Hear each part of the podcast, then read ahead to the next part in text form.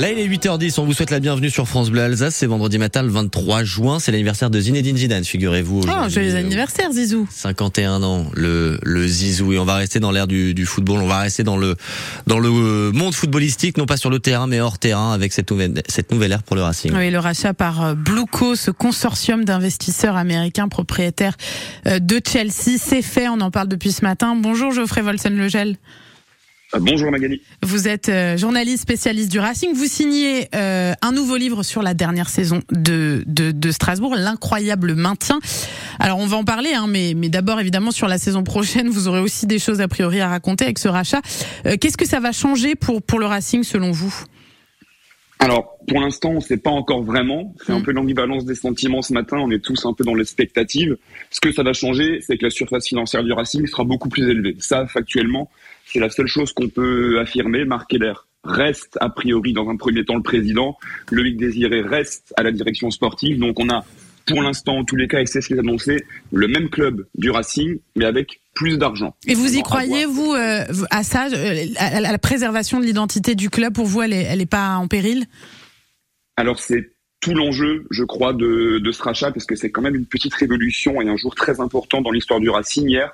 Euh, il va falloir que le Racing garde en identité ce qu'il a gagné en surface financière. Et pour en avoir discuté avec beaucoup de suiveurs et beaucoup de, de supporters, il y a vraiment deux écoles, deux courants de pensée. Il y a ceux qui considèrent Marc Keller comme un traître, et c'est un mot très fort, je trouve, mmh.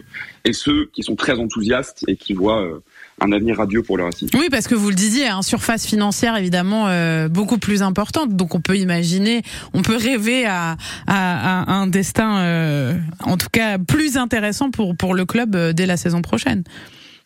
Il va falloir euh, bien utiliser l'argent nouveau qu'a le Racing avec la prolongation de certains joueurs euh, qui seraient partis mm. fatalement parce que le Racing n'avait pas la surface financière pour ça et surtout maintenant pouvoir se positionner sur des, des joueurs euh, qui coûtent plus cher et qui ne seraient jamais venus au Racing avant et qui aujourd'hui euh, pourrait signer. Alors après, attention, on va voir comment ça se passe et comment cet argent est utilisé encore une fois. Évidemment.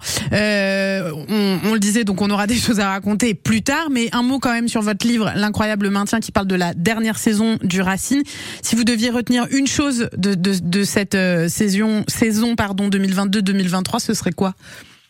Alors, bah, ça serait l'incroyable maintien. C'est le titre du livre. Le titre, parce que très franchement, euh, on a, on a fait beaucoup de probabilités de maintien avec des données historiques et c'était râpé à plusieurs occasions déjà cette saison où on a tous prononcé la phrase cette fois-ci c'est cuit, on y va, on y va tout droit, on va en Ligue 2 et au final le Racing est encore en Ligue 1 la saison prochaine. Donc ce que je retiens c'est que statistiquement et avec les probabilités le, le maintien du Racing était vraiment mal en point plusieurs fois cette saison et il s'en est sorti. Mais ça fait aussi c'est presque un maintien miracle. Ouais, mais ça fait partie aussi peut-être de l'identité euh, de ce club de, de continuer euh, année après année à nous surprendre. Merci beaucoup euh, Geoffrey Volsen-Logel.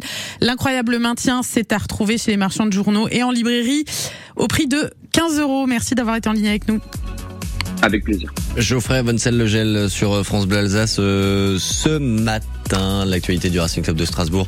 Vous l'avez hein, évidemment, s'y intéresse à ce, à ce rachat et ces euh, Américains qui déboulent donc euh, en Alsace, inquiétude ou pas. Euh, les sentiments sont partagés, vous l'avez entendu, on en a discuté à 7h45 avec le président du COP Ciel et Blanc. Cet échange, il est à retrouver sur francebleu.fr Alsace. Il est 8h14.